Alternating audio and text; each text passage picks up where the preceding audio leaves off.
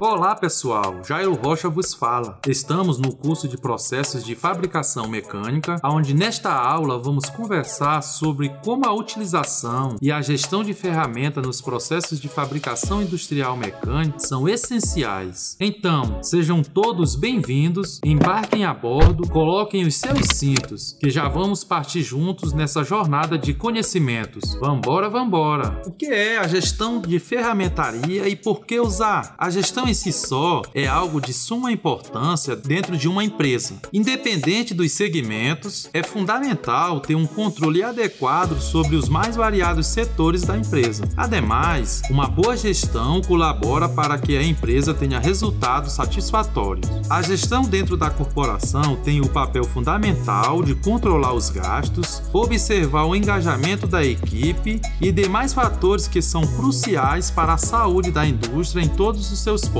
Além disso, quando a gestão é aplicada de maneira correta, nota-se uma melhora significativa em diversos departamentos. Como existem diversos tipos de gestão que podem ser colocados em prática, é preciso saber qual o mais necessário dentro de cada empresa e, desta forma, trabalhar em cima dele. Uma das gestões que muitas vezes é negligenciada é a gestão da ferramentaria.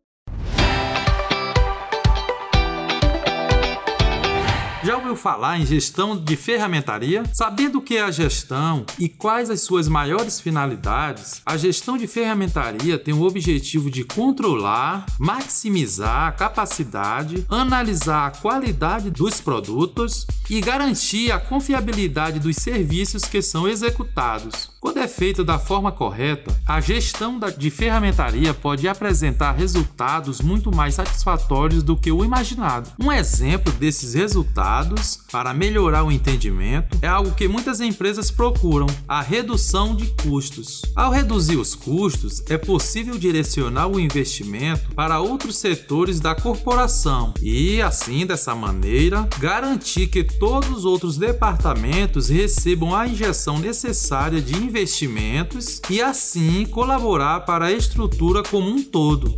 Vamos pensar um pouco como implementar a gestão de ferramentaria. Então eu vos digo: as empresas trabalham com máquinas e existem equipamentos específicos para cada tipo de produção. No entanto, independentemente do nicho de negócio, todas precisam usar as ferramentas industriais certas para que as operações sejam concluídas com êxito. Os tipos de ferramentas podem ser elétricas, auxiliam a realização de tarefas de maneira rápida, prática prática, econômica e precisa. São alguns exemplos dessas ferramentas. As serras circulares, que ajudam a cortar duas vezes o número de folhas que qualquer outra serra normalmente cortaria. Se um trabalho exige o corte de material de madeira com muita frequência, não há nada melhor que essa ferramenta para executar o trabalho em ritmo acelerado. Muitas ferramentas elétricas são especialmente projetadas sem cabos e sem fios para facilitar os movimentos das mãos bem como a operação em geral. A furadeira sem fio, por exemplo, ela é alimentada por baterias recarregáveis e é amplamente usada para instalar e remover parafusos, tanto que até substituiu a chave de fenda. Além disso, ela é útil para fazer orifícios piloto em pranchas de madeira que são muito vulneráveis e podem se partir ao menor esforço de pressão. Rebarbadoras. Essa ferramenta é usada em diversas aplicações. Pode ser equipada com disco de vários vários tipos. Cada um é especializado no corte, lixamento e polimento de diferentes materiais e superfícies. Qualquer funcionário, independente do ambiente de trabalho, sempre vai precisar lidar com superfícies metálicas em algum ponto ou outro. Por esse motivo, a rebarbadora faz parte da lista de utensílios indispensáveis. O martelo de demolição é útil para realizar a demolição máxima de paredes de concreto sólidos, materiais grossos e resistentes que precisam ser derrubados. Ele é equipado com brocas que golpeiam repetidamente a superfície, demolindo-a passo a passo. As chaves de fendas elétricas também são muito utilizadas, já que não exigem mais que os usuários girem ou prendam os dedos em um movimento exaustivo no sentido horário ou anti-horário até que o parafuso seja colocado ou removido completamente de um objeto. Elas realizam o mesmo trabalho que o manual, só que com muito muito mais eficiência e rapidez. A broca também é um exemplo de ferramenta elétrica. Uma furadeira é uma ferramenta que funciona de forma muito simples. Além de contar com um motor que faz a parte frontal girar em várias velocidades diferentes. A peça que realmente entra em contato com o material em questão, porém, é a broca, normalmente usada para fazer furos. As brocas são usadas em marcenaria, metalurgia e também em outras tarefas talvez menos esperadas, como a medicina. A motosserra é usada para derrubar, rodar ou simplesmente coletar um pouco de lenha, mas você também pode vê-la em ação em alguns dos usos menos convencionais, como no trabalho de artesãos. Lenhadores experientes desenvolveram uma arte em que usam suas motosserras para esculpir tocos e criar impressionantes peças de madeira. Temos também o torno, usado em metalurgia pesada, processamento de madeira e até mesmo na fabricação de cerâmica. Um torno é uma ferramenta elétrica com um design bastante simples. Ele possui um eixo robusto no qual é possível montar qualquer peça. Normalmente, o resultado final do uso de um torno deve ser um produto simétrico perfeitamente arredondado. Essas ferramentas elétricas vêm em todas as formas e tamanhos, pois precisam atender às necessidades de materiais diferentes, como metal, madeira ou vidro. Temos também as ferramentas pneumáticas. A pneumática é a área que lida com as ferramentas e aplicações baseadas em ar comprimido. Um exemplo de ferramentas e sistemas pneumáticos diferem de suas contrapartes elétricas e hidráulicas, com base na sua força matriz. Enquanto as ferramentas elétricas elas funcionam com eletricidade e as ferramentas hidráulicas usando líquidos pressurizados, as ferramentas pneumáticas usam o ar comprimido ou gás. Por exemplo, temos as pistolas pneumáticas. Os canhões de ar baseados nos princípios da pneumática são populares para pregar e usar parafusos a uma velocidade impressionante. As primeiras formas de pistolas de pregos baseavam-se apenas na utilização de pressões de ar. Além da construção civil, a marcenaria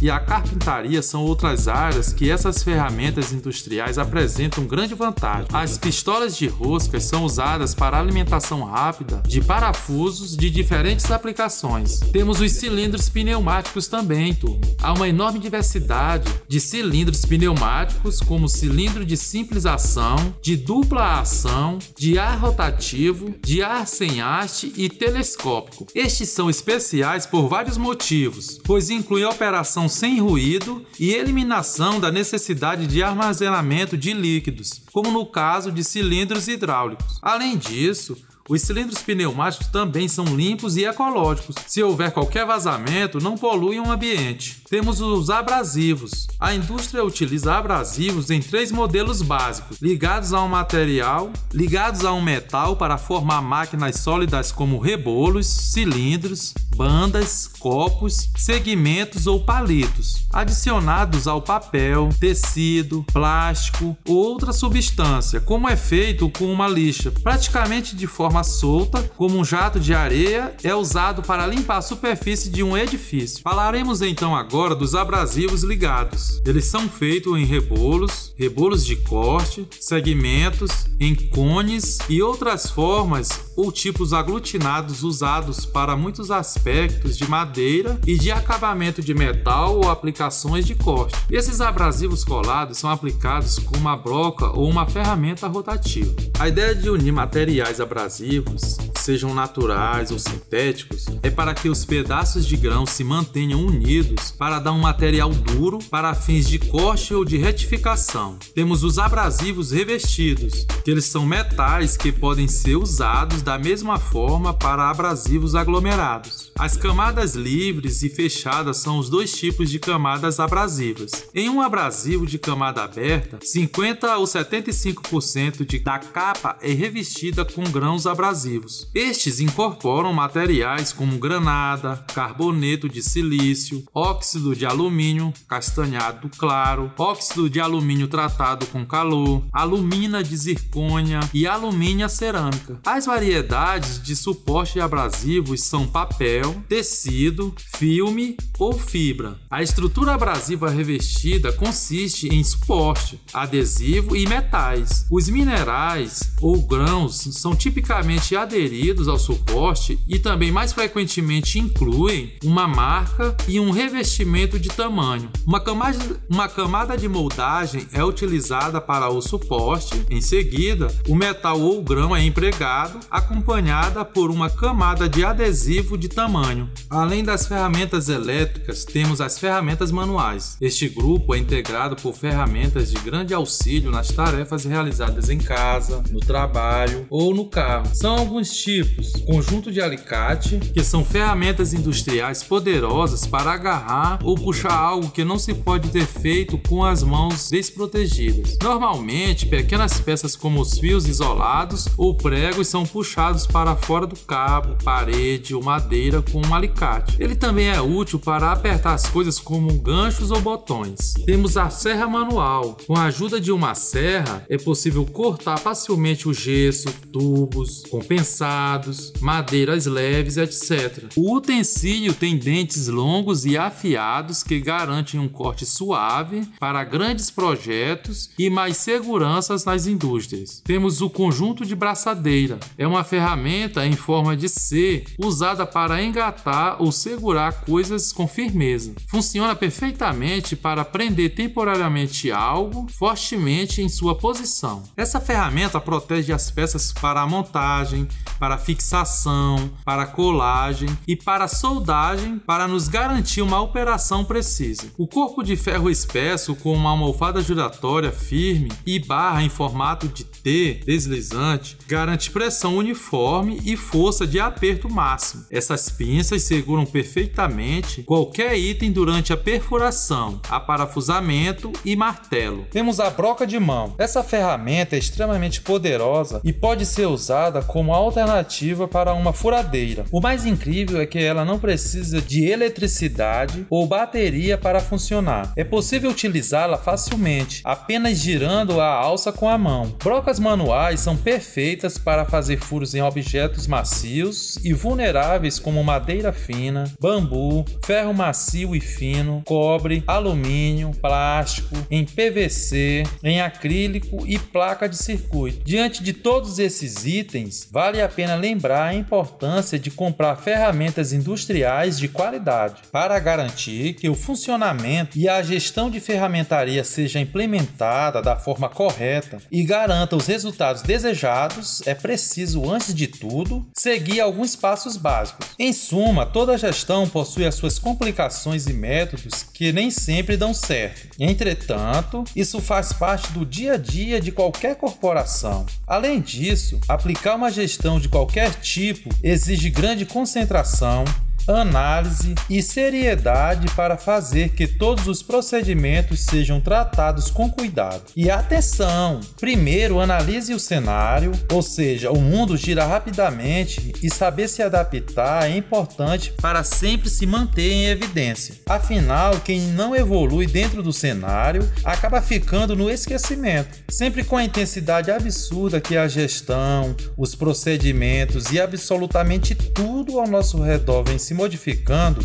é preciso saber quais são os fatores que influenciam a realidade de cada corporação. É muito importante que as empresas analisem de forma minuciosa e detalhada como a sua real situação dentro do cenário profissional e econômico está. Afinal, a gestão de ferramentaria também colabora para que seja possível ter um olhar mais diferenciado no futuro. Assim, analisar os clientes, os funcionários, os materiais materiais, a capacidade produtiva, entre outros fatores, é extremamente importante, já que ela é o caminho para dar os primeiros passos rumo à gestão da ferramentaria. Aliás, não existe gestão sem análise, não é mesmo? Sem observação e sem muito planejamento. Um grande erro no momento de implementar a gestão de ferramentaria é esquecer-se de explicar a real situação da empresa para todos os colaboradores. Afinal, é preciso que você tenha noção do seu papel como membro dessas mudanças e também como responsável em fazer com que os seus resultados sejam melhores que o esperado. A partir disso, inicia-se a etapa de capacitação profissional. Começar a orientá-los sobre como colaborar com a gestão de ferramentaria, bem como ensiná-los e treiná-los em novas formas de trabalho para poder aumentar a sua capacidade, produtividade e engajamento, auxilia na diminuição de erros e maior cuidado para com as ferramentas, clientes, produtos e demais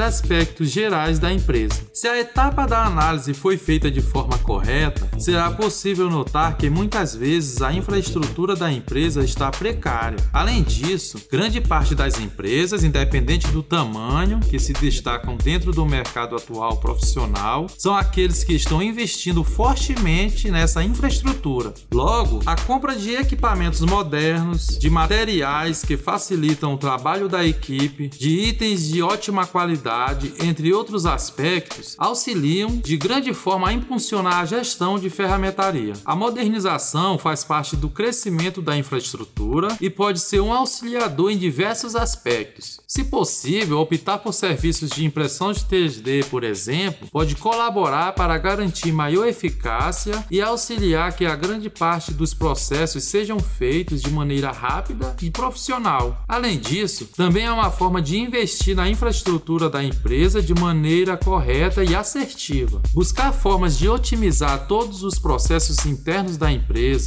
é uma ótima forma de colaborar para com o crescimento sadio e acelerado da mesma. Além disso, também é uma forma de encurtar os processos produtivos, entregar pedidos com maior agilidade e se mostrar com características muito mais proativas mediante o consumidor. De certa forma, quando a infraestrutura está devidamente em dia, com equipamentos de qualidade e funcionários engajados, uma coisa leva a outra, e assim pode ocorrer novos e ótimos processos de otimização. É importante ressaltar também que buscar as formas de integrar sistemas de atendimento pode ser uma boa maneira de começar. Você pode imaginar quais os principais aspectos positivos da implantação e gestão da ferramentaria? A partir do momento em que se dá início à gestão dessa ferramentaria, é possível notar uma série de melhoras significativas dentro de todos os departamentos da empresa. Uma das maiores vantagens em consequência dessa gestão é que, independente do tamanho dessa empresa, é possível fazer com que ela adquire resultados satisfatórios. Vejam só que legal! Logo, entre os maiores aspectos positivos estão que pode ser aplicado em qualquer tamanho da empresa, reduz os gastos desnecessários, motiva os colaboradores, auxilia para a maior visibilidade da corporação e mantém a empresa competitiva no mercado. Vamos falar agora sobre o que é a manufatura enxuta e quais seus benefícios? Desenvolvida pela Toyota após a Segunda Guerra Mundial, a manufatura enxuta contribuiu para a transformação das empresas através da criação de um novo conceito de produção. A filosofia central desse sistema é reduzir em sete tipos de desperdícios, aí então bastante comuns nas empresas que trabalham com produção em série ou em linha. São eles a superprodução, o tempo de espera, o transporte, o excesso de processamento, o inventário de estoque, o movimento nas operações e os defeitos e também os retrabalhos. Nesse tipo, quando se elimina esses desperdícios, o tempo e o custo da produção diminuem, aumentando assim a qualidade do produto. Além disso, por consequência, a empresa eleva também a sua competitividade no segmento em que atua. Resumidamente, a manufatura enxuta, que foi desenvolvida pelo executivo da Toyota, Taishi Ono, é amparada por cinco pilares fundamentais, que são eles: o valor, o fluxo de valor, o fluxo contínuo, a produção puxada, chamada e conhecida como just in time, e a perfeição. Para entender um pouco mais profundamente a manufatura enxuta e os benefícios que ela traz para a empresa, vamos vamos explanar um pouco mais sobre cada um desses pilares, mostrando a importância de todos eles na agregação de valor para o cliente. Sempre quando compramos um determinado produto, nós buscamos algum tipo de valor nele, não é mesmo? Entretanto, nem sempre o valor que procuramos é o que a empresa julga ser o essencial para o produto. Desse modo, muitas empresas acabam perdendo o cliente por não saber agregar o verdadeiro valor que o mesmo busca em cada produto. No entanto, com a implantação da manufatura enxuta, o valor agregado ao produto é justamente aquele determinado pelo cliente. Dessa maneira, elimina-se desperdícios em processos que não trazem esse valor para o produto. Levando tudo isso em consideração, o valor é o ponto de partida da mentalidade enxuta. Seu objetivo é eliminar atividades desnecessárias, como já vimos anteriormente, preservando e aumentando tarefas que realmente agregam valor para o cliente. O fluxo de valor é o conjunto das atividades básicas necessárias para que a produção de um determinado produto seja feita. É por meio desse mapeamento que a empresa consegue visualizar os processos como um conjunto e não de forma isolada, além de identificar as fontes de desperdício do fluxo de valor. O terceiro pilar da manufatura enxuta é o fluxo contínuo, que colabora para a redução do tempo de espera entre as atividades, bem como para a diminuição do nível de estoque, evitando assim desperdícios. Através do fluxo contínuo, há uma drástica redução na fila de espera, permitindo que a empresa passe a produzir de acordo com o volume e com o ritmo da demanda. Sendo assim, o fluxo contínuo colabora para a redução das etapas, de tempo e de todo o esforço desnecessário despedido em um processo produtivo. A produção empurrada, ou a produção em série, como também é conhecida, era bastante utilizada no início do século XX. Existem, no entanto, empresas que utilizam esse sistema até hoje. Nele, a empresa cria uma expectativa de venda e começa o processo produtivo. Uma das suas vantagens é que muitas vezes o valor agregado ao produto não condiz com o valor buscado pelo cliente. Além disso, em caso de um recesso econômico, o estoque crescerá bruscamente, acarretando ineficiência financeira, o que trará uma minimização do lucro da empresa como consequência frequência. Na produção puxada, por sua vez, isso não ocorre, pois o processo produtivo começa com a entrada do pedido dentro da empresa. Nesse sentido, o fluxo é inverso e vai puxando toda a produção até a compra da matéria-prima. Nesse modelo, há uma eliminação de desperdícios de produção, bem como o corte de estoques ociosos. Com isso, o capital da empresa alcança uma rentabilidade muito maior. O último pilar do sistema de manufatura enxuta é a perfeição, que o nome por si só já indica, deverá ser alcançado através do processo de melhoria contínua. Isso porque, quando a produção trabalha em sentido contrário, ou seja, no sentido puxado, identificar as falhas e os desperdícios produtivos se torna algo mais fácil e assim é possível aplicar um processo de melhoria contínua. Uma filosofia também criada no Japão após a Segunda Guerra Mundial pelo engenheiro Kaoru Ishikawa foi peça fundamental para colaborar nesta etapa, o programa 5S. Essa ferramenta consiste em cinco palavras japonesas que têm como princípio colaborar para a melhoria contínua. São elas Seiri, seleção e descarte ou utilidade, Seiton, que é o senso de boa disposição e ordenação, de ordem, Seizo, limpeza e inspeção diária, que é o zelo, e o Seiketsu, cuidados com a saúde física, mental e emocional, que é o senso de higiene. E o último senso, Shitsuki, que é manter os resultados obtidos por meio da repetição, ou senso de disciplina. Nesse sentido, através da aplicação do método 5S, a empresa consegue atingir a perfeição, que é o quinto pilar base da manufatura enxuta. Então, pessoal, como deu para perceber ao longo dessa conversa, a manufatura enxuta traz diversos benefícios para a empresa, sendo que o principal desses é a eliminação dos desperdícios. Com essa eliminação, a empresa consegue melhorar todo o seu processo produtivo, amparada nos cinco pilares do método, e dessa maneira reduzir custos desnecessários, garantindo a maximização do lucro líquido.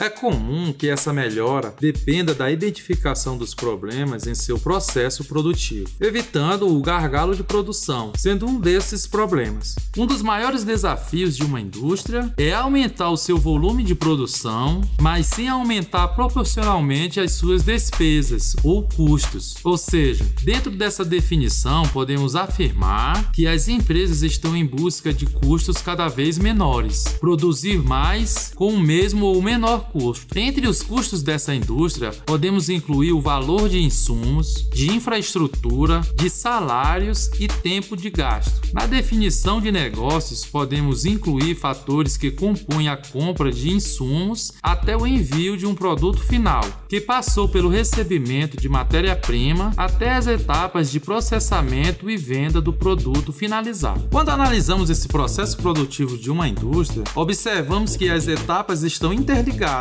Assim, uma depende da outra para sua conclusão. Normalmente, cada etapa tem um tempo diferente para ser concluída. Assim como as máquinas, os colaboradores também precisam de manutenção para que não emperrem em nenhuma fase. Mesmo que sua indústria seja extremamente otimizada, ainda é preciso contar com pessoas para controlar os seus processos, verificar os procedimentos, vigiar e dar sequência em etapas estratégicas. Diante disso, é importante manter os colaboradores treinados e orientados eles podem oferecer um olhar minucioso sobre regras de processo. Além disso, é necessário orientá-los sobre problemas de mau uso e má manutenção dos equipamentos e ferramentas. A inovação é um dos fatores que aumenta a produtividade da empresa e faz com que os colaboradores se sintam mais engajados e motivados para atingir resultados satisfatórios. Ainda assim, muito além dos colaboradores, a inovação colabora para que, mesmo se tratando de uma indústria pequena, que ela esteja à frente das concorrentes e possa ter maior visibilidade dentro do seu mercado de atuação.